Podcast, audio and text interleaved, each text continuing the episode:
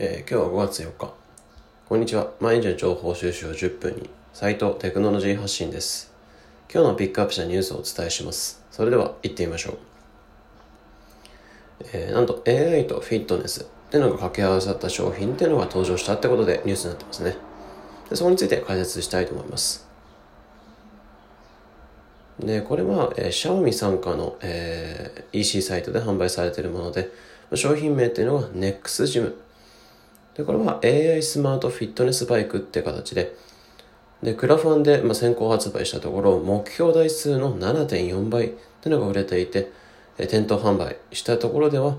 えー、1500台月で売れてるそうですね。まあ、月で1500台ってめちゃめちゃ売れてますよね。で、この商品の特徴として、えー、一つ目っていうのが、まずスマートモーターっていうのが導入されてるそうで、で本来モーターっていうのは微調整しにくい摩擦式だったりとか、重量っていうのが重いマグネット式っていうのが主流だったんですね。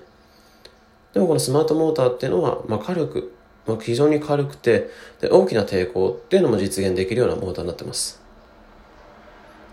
で、二つ目っていうのが AI システムっていうのが導入されていること。まあ、これがでかくて、バイク運転中に AI がデータをその都度その都度取っていって、で常に同じ難易度っていうのを提供できるそうな、できる形になってて、で、取るデータとしては踏み込む回数だったりとか、まトレーニングのコース内容だったりとか、運動指数っていうのを測りながら、そのユーザーごとにカスタマイズされた、えー、バイク、運転っていうのを提供できるって感じですね。例えば、漕いでいく中で、例えば難易度を5に設定しました。まあ、10のうちの5に設定しました。でも、だんだんだんだんきつくなってきて、その人自身がすごい漕ぐのが遅くなってきてしまった。となったら、えー、そのきつい状態で難易度を維持できるような、えー、負荷だったりっていうのをかけていけるそうですね。で、こういった感じで同じ商品っていうのを使ってるのに、まあ、女性も男性も同じレベルで追い込めるよ。まあ、レベル5ならレベル5。女性のレベル5。まあ、その人にあったらレベル5。っ